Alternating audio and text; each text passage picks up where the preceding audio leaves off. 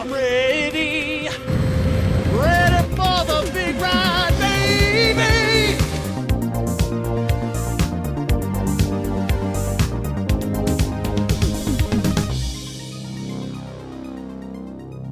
Ma, Mann, am 9. Januar oder am 7. Am Januar, 7.. am 7. Am 7. Januar 1964 äh, geboren worden ist.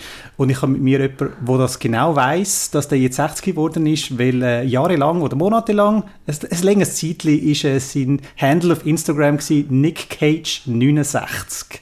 Oder sogar 1969. Nein, 1964, weil natürlich alle anderen Nicolas Cage-Variationen schon aufgebraucht waren. Alles klar. Also, der, der Spoiler ist draussen. Wir reden heute über den Nicolas Cage. Wer sind wir? Äh, ich habe bei mir den Marius Kuhn, Co-Programmleitung beim Kino Xenix in Zürich. Das habe ich richtig gesagt, oder? ja, das ist super, danke. Genau. Und äh, meine Stimme kennen Sie vielleicht. Ich bin der Chris, Redaktionsleiter von Outnow. Ja, wieso reden wir heute über den Nicolas Cage? Also nicht nur, weil er 60 geworden ist, sondern weil es Xenix eine schöne Retro plant und wird durchführen im Februar. Eigentlich fast schade. Der Februar ist ja eigentlich der kürzeste Tag, ähm, äh, der kürzeste Monat vom Jahr. Das Jahr zwar 29 Tage, aber halt gleich so ein, so ein Övre vom Mr. Cage wird doch noch zwei Monate Film hergeben, oder nicht? Hey, absolut. Also man könnte natürlich sogar das ganze Jahr machen. Also das Prince Charles Cinema in London tut das ganze Jahr am Nicolas Cage widmen. Oder zumindest immer wieder Filme in ihrem Kino zeigen. Wir haben uns jetzt wirklich konzentriert auf 28 Tage, auf 21 von seinen besten Filmen, haben schön gesiebelt. Es gibt ja unfassbar viele Perlen und großartig und schon auch der ein oder andere kleine Missgriff. Und da haben wir schön können selektionieren und kuratieren. Aber zeigt er auch Missgriff oder halt einfach nur die grossen Kisten und die, die bekannten, die grossen? Ganz ehrlich, ich finde halt meistens, wenn man ins Kino geht, ähm, will man ja einen guten Film sehen. und deswegen haben wir jetzt, äh, oder habe ich wirklich gefunden, ich wähle die aus, die für mich wirklich etwas aussagen über seine Karriere und wirklich auch seine Stärken in ganz unterschiedlicher Form zeigen. Und die Missgriffe sind ja vielleicht irgendetwas, was man sich dann im Home Cinema noch anschauen kann. Fair enough, fair enough. Wie gesagt, du hast schon lange auf Instagram Nick Cage 64 geheißen. Woher kommt die Obsession mit dem Nicolas Cage? Wann hat das angefangen? Möchtest du darüber reden? Oder sprengt das jetzt den Rahmen? Nein, äh, vollkommen in Ordnung. Es ist keine Obsession. Ich finde ihn einer der großartigsten Schauspieler. Also ich bin wirklich ein äh, großer Bewunderer von viel von seinem Werk und vor allem auch so in der Art, wie es glaube ich vielen anderen auch gegangen ist. Also entweder hat man ihn, sagen wir so, ab 2010 für tot erklärt und sowieso schon der schlechteste Schauspieler gefunden, oder man hat dann angefangen, immer eine größere Faszination für ihn zu entdecken und auch wieder zurückzuschauen und plötzlich zu merken, wow, ganz viel von dem, was heute seine Rolle auszeichnet, hat eigentlich auch schon seine früheren Werke auszeichnet und ist dort davor angelegt gewesen. Und dann merkt man, wenn man das so ein bisschen anschaut, immer mehr, dass er wirklich eine singuläre Figur in Hollywood ist, weil er seine Rolle ganz anders angeht als die anderen Leute, ohne irgendeine ironische Distanz, voll inne und jede Rolle auch wieder anders spielt und sich nicht einfach irgendwie einem klaren Realismus oder irgendetwas verschreibt, sondern durchaus einmal ganz, ganz verschiedene Stile und Ideen in seine Rollen hineinbringt. Und auch wenn es nicht klappt, ist es mindestens unfassbar unterhaltsam. Das ist so. Und vor allem, es ist nicht ein Schauspieler, der sich auf ein Genre festlegt. Er macht ja eigentlich alles. Das heißt, jeder hat dann so seine Einstiegspunkte im Schaffen von Nicolas Cage. Magst du dich noch erinnern, was ist so deine erste Begegnung mit dem, äh, was ist er, ein Neffe vom Coppola? Genau, ja. Also er ist der Cousin von der Sofia Coppola und sein Onkel ist der Francis Ford Coppola. Ja, er tut sich wirklich auf kein Genre festlegen. Das ist natürlich auch der Traum, den man hat, zum Beispiel als Kurator, dass man am Schluss von der Komödie über das Drama bis zum Blockbuster und aber auch den Independent-Film und fast schon experimentalfilmmäßig, wenn man so Mandy oder so in der Richtung anschaut, äh, zusammenpacken kann. Mein erster Berührungspunkt wird wahrscheinlich so relativ unspektakulär gewesen sein, auch ein Film, der wahrscheinlich da gar nicht in dieser Reihe drinnen ist. Ich würde jetzt sagen, wahrscheinlich der erste Berührungspunkt ist Tess and Her Bodyguard, Bodyguard. Das ist nämlich, glaube ich, so wahrscheinlich mit 6 oder so, habe ich den mal am Samstag Abend schauen. Und dann ist es sicher irgendwann natürlich seine grossen, grossartigen Action-Blockbuster von den 90er gewesen. Das Con heilige Air, Trifecta. Und Face Off. Ja, legendär.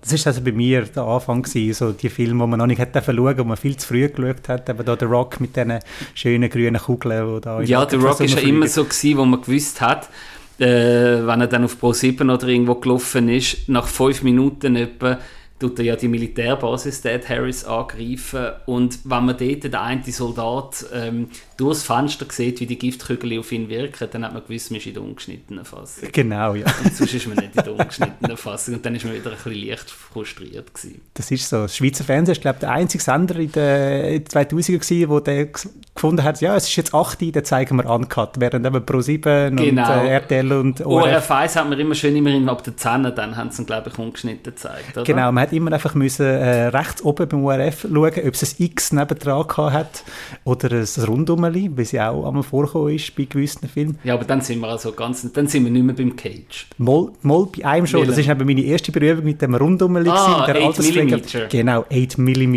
Ja, sind wir leider auch wieder bei einem Film, den wir in der Reihe nicht zeigen, aber ja. Aber du bist, glaube ich, ein Fan von dem, oder? Ich finde ihn sehr interessant. Ich finde es wirklich ein, ein, ein, ein guter Film. Es ist auch einer von denen, wo, wo die Cage-Seite zeigt. Ähm, Außer am Schluss, wo er ein bisschen ausflippt, ist es eigentlich ein sehr äh, reduziertes Spiel von ihm, wo er relativ downplayt und jetzt nicht irgendwie übertreibt, was übrigens sehr, sehr viel Film macht. Das heißt, die das Mega-Acting oder das Overacting ist wirklich nur eine Facette, eine unfassbar unterhaltsame, aber nur eine Facette von seinem, von seinem Schauspiel. Ja. Ja, aber das macht ihn ja eigentlich auch berühmt. Also eben seine Renaissance hat ja eigentlich damit angefangen, dass es irgendeinen Supercut gegeben hat von seinen Ausflipper.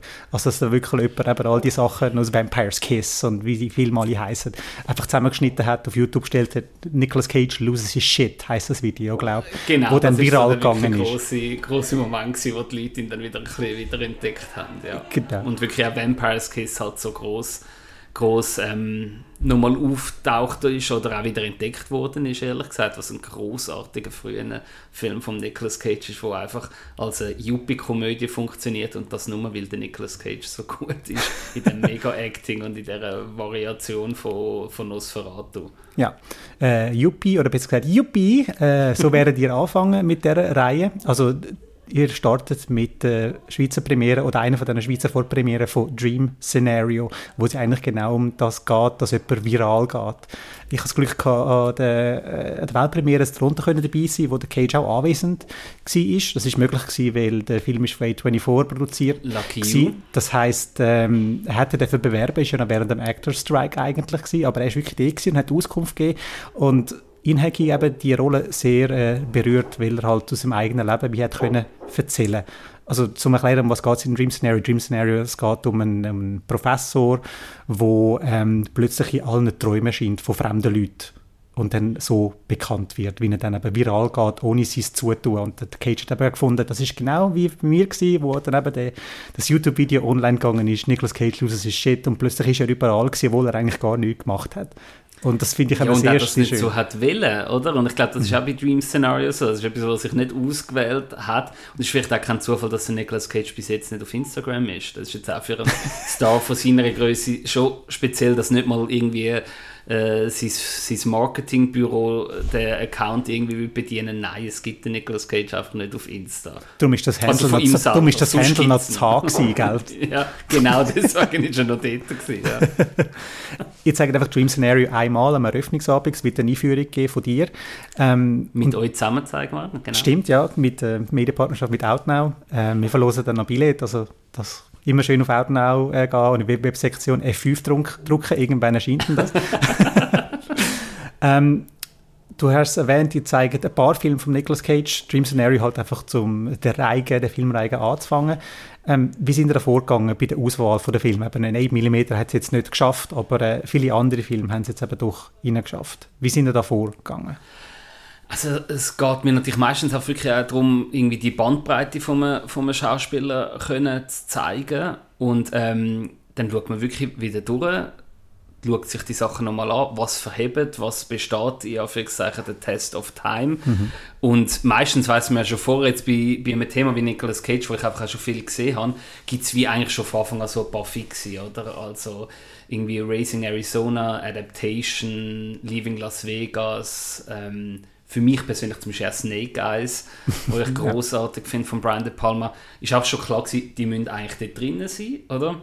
Und dann auch, was ich immer wichtig finde, so ein bisschen der Anknüpfungspunkt an die Gegenwart. Das heißt, es hat mich mega gefreut, dass auch ein Dankeschön an Frenetik, dass wir den als Vorpremiere dürfen zeigen, der Dream Szenario. Wirklich sein letztes Werk, wo auch nochmal so auch ihn selber reflektiert.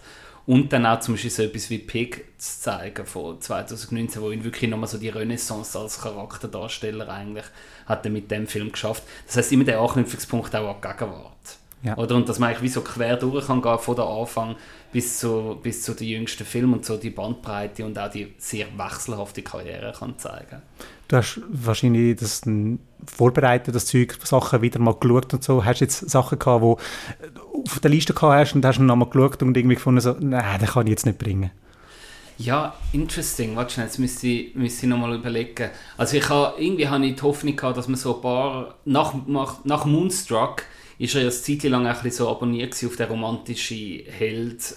Kann, kann man sich heute gar nicht mehr vorstellen. Nein, man kann es wirklich nicht mehr so vorstellen, aber also in Moonstruck liefert er das großartig ab. Ja. Neben der komplett ähm, äh, souveränen und ohne große Emotionen aufspielenden Cher spielt er wirklich so eine Opernfigur, die also großartig funktioniert.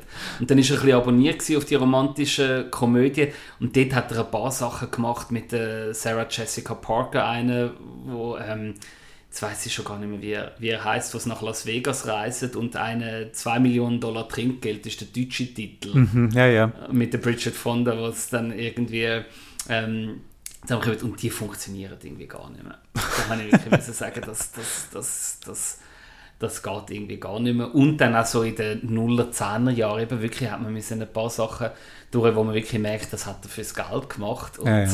ist auch nicht das Commitment, wo er sonst für seine Rollen eigentlich hat und wo er das auch auszeichnet, dass er wirklich auch manchmal für komplett schräge Stories, eben wie zum Beispiel Pig, wo es um einen ehemaligen Spitzenkoch geht und sein Trüffelschwein geht, wo er so ein Commitment und so eine Energie und so viel Herz hineingibt. Und das hat er ein paar von diesen 0er, 10er Jahren Filmen, würde ich jetzt sagen, nicht gemacht. Ja. Also eigentlich ist es bei ihm erst ab dem Jahr 2008 mit dem Immobiliencrash ist es eigentlich viel noch extremer ums Geld gegangen. Dort hat er ja wirklich einfach viel mal, viel mal, viel mal aneinandergereiht, um einfach die Schulden abzuzahlen. Und lustigerweise der Film, wo er hat wirklich all seine Schulden können restlos begleichen, ist ja dann der Massive Talent gewesen im Ah, ist das so 21. gewesen? Das Das ist ja so. Okay, ja. Also es, es passt ja so schön, weil dort spielt er ja eigentlich sich Ja. selber oder eine Version von sich selber. Er wird ja Nick Cage genannt im Film, nicht Nicolas Cage. Und das ist einfach eine Version, das ist sehr tricky gewesen. Und was ich sehr schön finde, jetzt, den zeigt er, Ja. Film. Ihr zeigt aber auch Paddington 2. Yes. Aber das ist, glaube ich, wirklich ein so ein Insider für, ich Ja. hoffe, Cage-Fans, die dann noch mit ihren Kids oder so wollen, bei uns im Kinderfilm, also der läuft bei uns im Kinderkino Mhm. und das ist einfach irgendwie der Punkt gewesen, weil er hat im Film The Unbearable Weight of Massive Talent wirklich einen grossen Moment, der Paddington 2 und Ja. der Nick Cage findet heraus, dass das vielleicht einer der großartigsten Filme aller Zeiten ist und dann habe ich gefunden, ja, dann müssen wir ihn auch im Kinderkino bringen, um so ein bisschen die Cage-Reihe nochmal auszuweiten, auszuweiten, sogar auf solche Bereiche. Aber am meisten Publikum erwartet er wahrscheinlich beim Heiligen drei Action Trifecta Face Off, The Rock und Con Air, nehme ich jetzt mal an, oder? Ja, also das hoffe ich schon auch. Die sind auch immer schön für das Wochenende oder Weekend Fun programmiert. Also die können bei uns jeweils am Samstagabend und am Freitagabend go schauen. Ganz ehrlich, was natürlich auch etwas ist, wo, wo ich jetzt zum Beispiel noch Hoffnungen habe, also für das Gesehungspublikum oder als Programm-Kino-Liebhaberpublikum, sind natürlich Sachen wie Racing Arizona von den Coen Brothers und Wild Ja. at Heart von David Lynch auch absolute Kultfilme, wo, wo immer sehr beliebt sind. Und Adaptation hat man lange nicht mehr können auf der grossen Leinwand gesehen. Da habe ich eigentlich schon auch Hoffnungen, dass da ein paar Leute Lust haben. Wenn man dort dann ein bisschen darauf hinweisen wenn man das erste Mal zeigt, wird Simon Schmid, sie ist Drehbuchautorin von Beschatter und Zwingli, macht sie noch eine Einführung, weil der Film handelt ja vom Drehbuchschreiben selber und sie wird darüber erzählen, wie der Film Hollywood-Konventionen und Hollywood-Stereotypen vom Drehbuchschreiben reflektiert. Und da freue ich mich sehr drauf. Ja. Wie du es jetzt gerade gesagt hast, es werden Filme gesehen sein, die man schon länger nicht mehr auf der Leinwand hat können erleben Vor allem nicht in 35 mm. Und da machen die ja jedes Mal auch einen Effort, wenn möglich, einen Film auf Film zeigen. Und äh, wir haben äh, privat haben wir diskutiert, wo wir Die Hard gezeigt haben. Ich bin verschrocken, wie er ähm, was für eine gute Qualität die 35 mm Kopie von Die Hard war. Also der Film ist jetzt auch schon bald äh, mehr als 30 Jahre Yes. Und- 88 ist der. ja, Der- genau. Ähm, 35 Jahre alt aufwärts. Also es ist wirklich schockierend, wie gut die Kopie ausgesehen hat. Und du hast mir das erklärt, du hast gesagt, also, ja, das ist halt einfach so ein Programmkino-Teil, eher so verpönt, so Actionfilms zeigen. Das heißt, so Film wird eher weniger rausgenommen. Ist das wirklich so? Ja, also da wollte ich jetzt auch nicht irgendwie für die anderen sprechen, die sonst kuratieren, aber es ist jetzt sicher so, dass Programmkinos ähm, öfters oder nicht so oft sich jetzt aufs Blockbuster-Kino stürzen.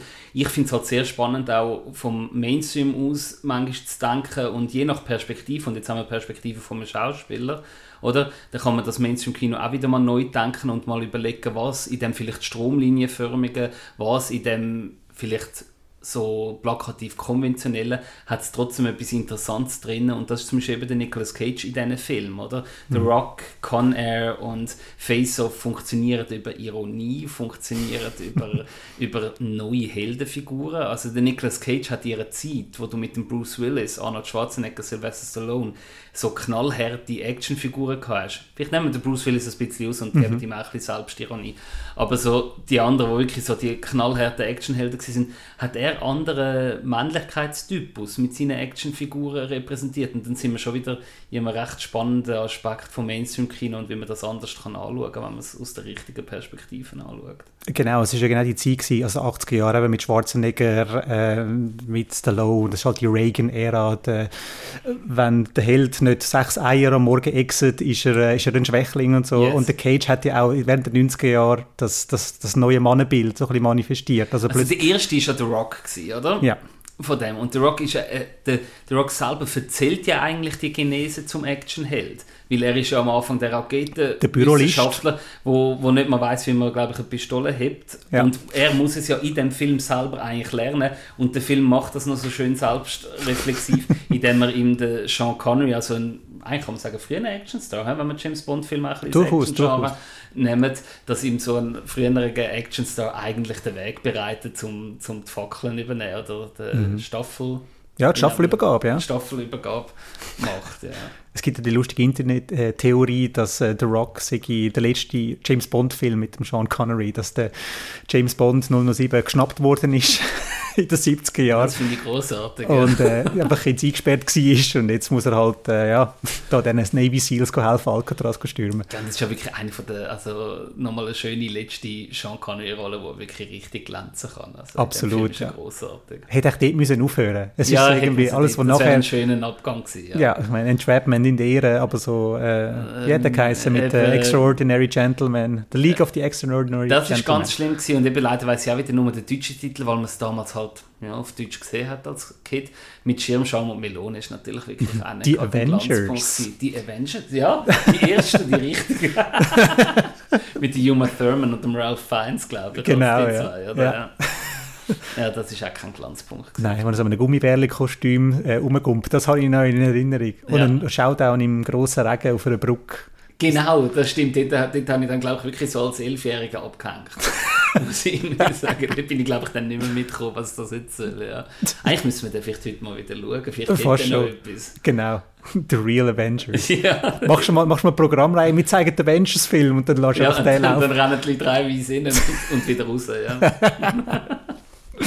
Gehen wir zurück zum Cage und Ja. zurück zu diesen 35mm Geschichten. Also von Con Air, von The Rock und von Face Off haben da 35mm Kopien können auftreiben. Genau, also über die Hälfte von der Film zeigen wir auf 35 mm, also Mhm. fast alle von denen, wo, wo zu dieser Zeit gelaufen sind. Also man kann es immer so als Breaking Point vielleicht so 2012 oder so setzen und nachher Ja. musst, musst, ist es meistens auf DCP und also DCP ist wie so das Kinoformat für das Digitale. Oder? Genau, Also wenn ja. ein Film im Kino digital läuft, dann läuft er von einem DCP.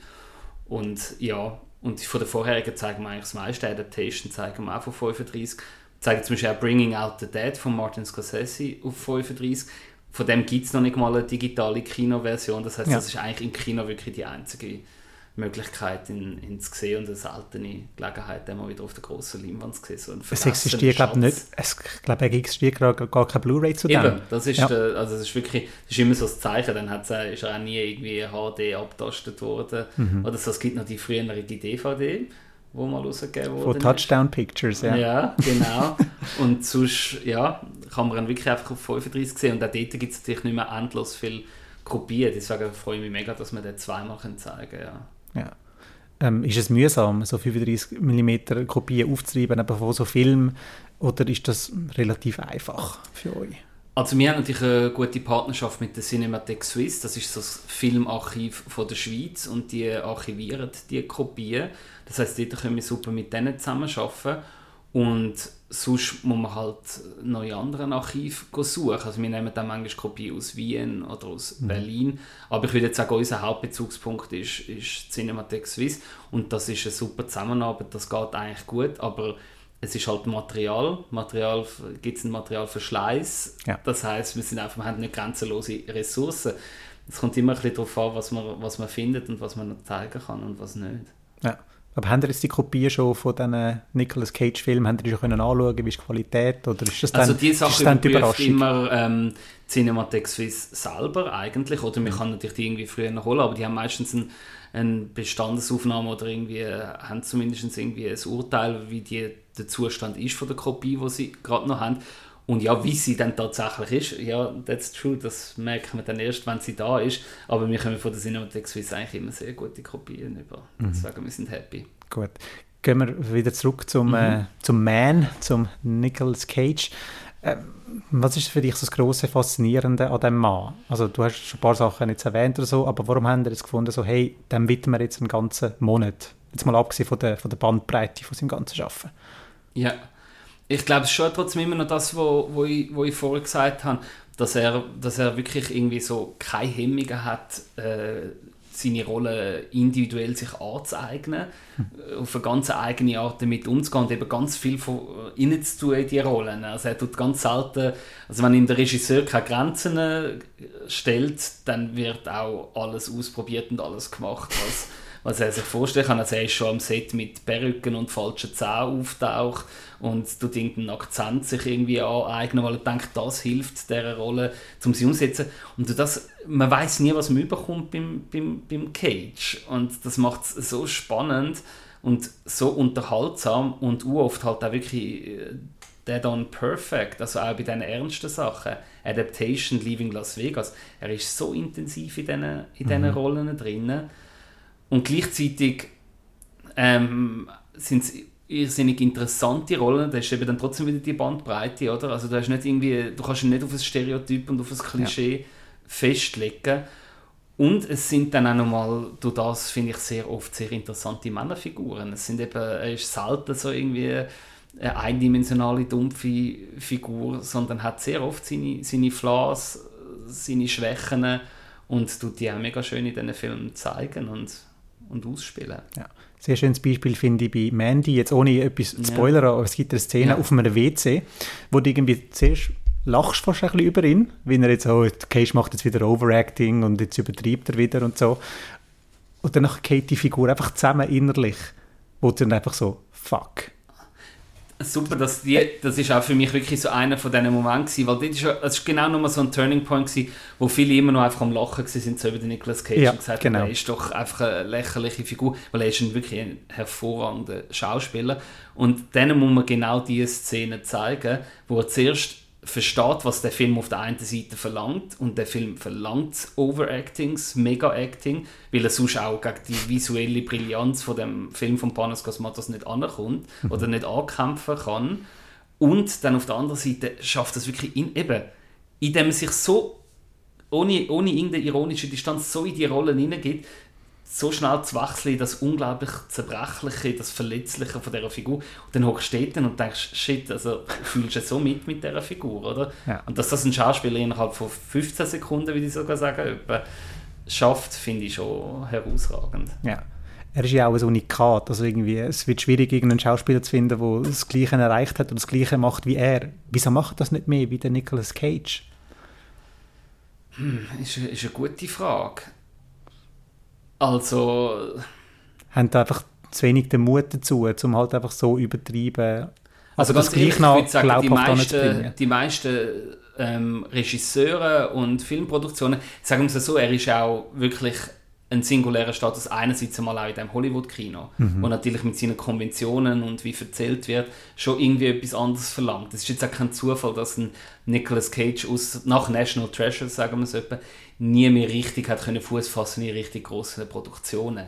Ja. Man, kann, äh, er, er, man kann ihn dort nicht reinpferchen, oder? Es, du bringst den Nicolas Cage nicht in so eine normale Marvel-Bösewicht-Rolle rein. Ja. Das schaffst du einfach nicht. Und irgendwie, ich glaube, dass er einfach dort von Anfang an den Mut gehabt hat, sich irgendwie dem ein bisschen zu widersetzen, einen eigenen Weg zu gehen.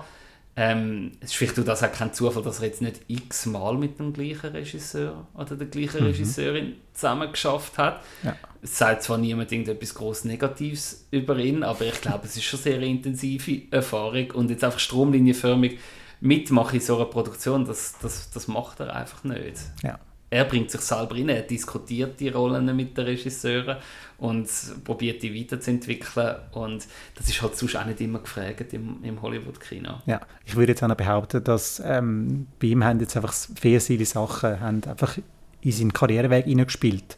Also hat angefangen, eben, er ist ein Coppola, er hat natürlich sehr, sehr schnell das Cage, wollen, nicht wollen mit dem in Verbindung gebracht werden, seinen eigenen Weg wollen gehen und so, aber halt gleich, er ist halt am Anfang recht protected gewesen, er ist nicht irgendwie, hey, das muss jetzt funktionieren, sonst äh, bin ich auch nachher am Teller waschen oder so, sondern ähm, ja, er hat dort ein Druck gehabt, können Sachen ausprobieren, experimentell, Vampires Kiss machen und so, und dann der Cohen-Film, Arizona Junior, und dann hat er ja dann eben im 94, 95 hat er den Oscar gewonnen für Leaving Las Vegas.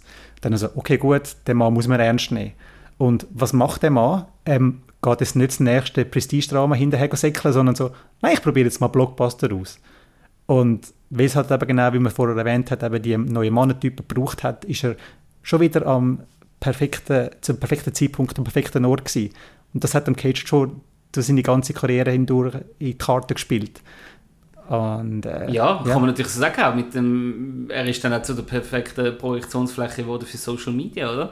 Also er hat es dann auch wieder, wieder geschafft. Genau, dass er auch immer wieder ähm, Entscheidungen trifft, die man so nicht erwartet. Oder? Ja. Das ist schon auch entscheidend. Also Vampire's Kiss, sein Manager hat ihm davon abgeraten. Er hat gesagt, mach das nicht. Du hast jetzt gerade mit Moonstruck und, nein, mit Peggy Sue Got Married, ist glaube ich vor gewesen, hast du einen Francis Ford Coppola Film gehabt. Wir machen jetzt dann nicht so eine kleine Produktion über irgendeinen Vampir im New York von der Gegenwart.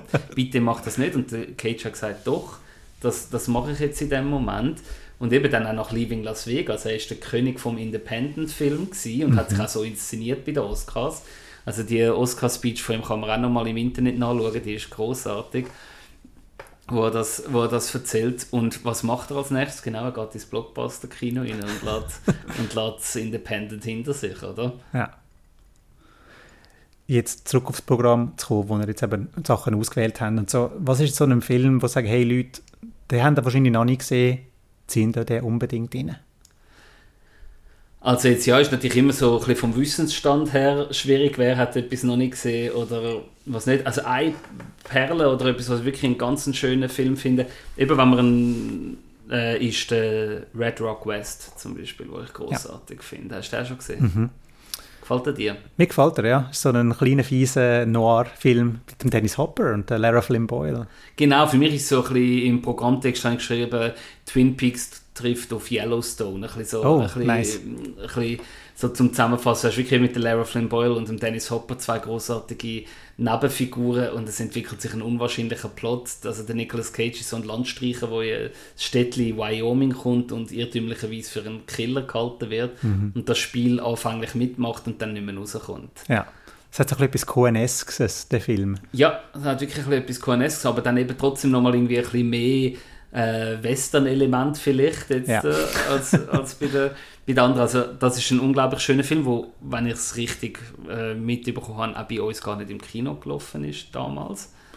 Oder nicht, Da nicht- bin ich viel nicht- zu jung, um so Sachen können nicht beantworten da gewesen. Deswegen, das ist wirklich eine äh, mega schöne Genreproduktion. Dann Snake Eyes ist, glaube ich, auch bei vielen untergegangen. Mhm. Fängt mit einer 20-minütigen Plansequenz, also einer Sequenz an, wo kein Schnitt drin ist. Ja.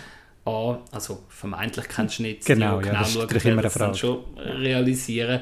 Und das ist Brian De Palma, einer der grössten Hollywood-Regisseure, der da seinen visuelle, seine visuelle Opulenz freien Lauf lässt und der Cage lässt seinem Schauspiel freien Lauf. Aber Genau. richtig. Ja. Dort habe ich mich in Carla Gugino verliebt in dem Film. Das ist, Ist das die, die die Blondine? Genau, ja. Die Fake, Fake Fake, Blo- Blondine. Fake Blondine, Mehr genau. sagen wir nicht, aber so bis zu dem Punkt können wir es, glaube ich, sagen. Ja. Genau, ja. Kann man sagen. Ja, und die, die etwas Neues wollen sehen und jetzt so in der letzten Zeit das nicht verfolgt haben, würde ich wirklich sagen, gebt uns Double Feature ähm, Pig und Mandy. Yes. Machen die zwei und dann sehen ihr wirklich nochmal etwas, wo ihr denkt, shit, der ist jetzt mit 60 einfach auch nochmal einer der interessantesten Schauspieler in Hollywood, mit dem, was er für Karriereentscheidungen trifft. Ja. Red Rock West, mag ich mich daran erinnern, der ist immer im Nachtprogramm gelaufen, weil zu der Zeit, wo ich dann wirklich aktiv angefangen Film zu schauen und das Zeug studieren und so, Snake Eyes, das ist 98 gewesen, das ist dann eine grosse Free-TV-Premiere auf RTL an Weihnachten und äh, das hat man dann halt einfach geschaut, oder? Und Red Rock West ist ein paar Jahre vorher gewesen und dann wahrscheinlich Primetime-Ausstrahlungen schon durch und man hat dann den im Nachtprogramm müssen suchen und so. Ja, und ich weiß nicht. Den würde ich jetzt so ganz knallhart, das wäre so für mich ein Kabel-1-Film. nicht Kabel 1 um Viertel ab 10 Ja, genau. Kann, dann haben sie den programmiert, so Red Rock West. Und eben, das ist Etwa das verschenkt. Da muss man ohne Werbung können im, im Genau. Kinosessel schauen oder, oder bei uns im Sofa. Genau. oh man, Cage, Cage, Cage, Cage. Ja, möchtest du noch irgendetwas sagen jetzt äh, in Bezug auf äh, die Programmation oder über den Nicolas Cage selber? Hey, nein, also ich glaube, wir haben ja ein paar, paar Sachen ähm, angesprochen. Ähm, wer sich noch genau dann will informieren im Programmheft haben wir ein super schönes Essay von der Anne Meyer, Schauspielerin und Redakteurin von SRF, wo ähm, sich wirklich genauer die Film angeschaut hat von Cage und das auch nochmal schön reflektiert. Und im Filmbulletin habe ich selber auch noch ein Essay geschrieben zum Nicolas Cage. Da erfahrt man auch nochmal ein paar Sachen. Und sonst kommen am 1.2., dort werden wir beide dort sein und mit allen, die Lust haben, an der Bar bei einem Bierli über den Nicolas Cage weiter diskutieren. Und hoffentlich sieht man sich auch noch in anderen Filmen. Es soll wirklich ein Monat sein, wo man einerseits unfassbar interessante Filme sich anschauen kann, aber, und das ist eben wirklich beim Cage meiner Meinung nach, oder so mindestens geht es mir so, ähm, ist einfach eine Reihe, wo man Filme schauen kann, die unfassbar viel Spaß machen. Das ist so, das ist so. Ja, dann bedanke ich mich äh, vielmals, dass du da Auskunft gegeben hast über, äh, Danke, über deine Liebe für den Nicolas Cage und äh, danke vielmals, dass du, äh, äh, dass du das programmiert hast und so. Übrigens, äh, wenn ihr vom äh, Xenix, äh, Kino Xenix im Instagram-Account habt eine herrliche Story postet, wo man so ein bisschen eure Liebe im Büro zum Nicolas Ja, Cage genau. zeigt. Also mit was für einer Passion und, und Disziplin wir an dem Programm sind, da könnt ihr ein schönes Video anschauen, wo, wo sich das zeigt. Ja. Ja gut, dann bedanke ich mich vielmals bei dir, Marius. Danke mal, dass du Zeit gehabt hast und äh, mit uns da, oder mir da diskutiert hast. Und ja, äh, vielmals, ja. Unbedingt ins Xenix ähm, Nicolas Cage Reihe schauen. Macht einen guten Film, ist lässig. Also ich will mir sicher The Rock und Face Off reinziehen, weil halt einfach so etwas auf der grossen Leinwand und dann auch auf Film. Ich finde bei Filmen, solche Filme noch interessant, äh, die Untertitel dann zu lesen, weil Oh man, ja. hat, man hat ja früher... Die sind auch nicht immer gleich gut gealtert, das muss man schon sagen. Das ja. ist so, das finde ich immer noch faszinierend, weil jetzt, äh, eben, man hat ja früher die Filme vor allem äh, synchronisiert geschaut, äh, wenn sie auf RTL und all diesen Sender ausgestrahlt worden sind. Und dann, ähm, ja, dann irgendwann hat einfach auf Englisch, auf Blu-ray und so. Und das sind ja nicht die gleichen Untertitel, sondern das sind dann wirklich die Untertitel, die eingebrannten Untertitel auf diesen 35mm Kopien, die man äh, im Jahr 1996, 97 gemacht hat zu diesen Filmen. Genau, ja, da kann man manchmal noch Spannendes lesen. Aber sie sind, also es ist gute Arbeit gemacht worden. Also, Du mu- musst keinen Di- Disclaimer vorne tun und sagen, ja, die Untertitel, die sind äh, aus dieser Zeit und äh, Nein, zum Glück nicht. Also das ist natürlich schon, eben, das ist dann auch ein Zeitdokument. Also wenn du eine Kopie aus den 80er hast, kannst du auch mal das N-Wort dort unten stehen, gell? Ja. Also that's, that's fact. Ja. Ja. Aber also meistens sind das sehr gute Übersetzungen von den Untertiteln, die dort drunter sind. Da wollte ich jetzt gar niemandem etwas Schlechtes sagen. Fair enough. Und fair. eben, wir zeigen es natürlich immer in der Originalversionszeug, deswegen. Genau, also wenn den Nicolas Cage himmelhoch jauchzend in der Original Stimme wollt hören sehe ich es im Februar 2024. Genau, freue mich, euch dort zu sehen. Danke vielmals. Danke vielmals, euch äh, ganz schöne Zeit und äh, bis nächstes Mal im Outcast. Gut, Etwas smooth. sehe ich es im Februar 2024. Genau, freue mich, euch dort zu sehen. Danke vielmals. Danke vielmals, euch äh, ganz schöne Zeit und äh, bis nächstes Mal Outcast.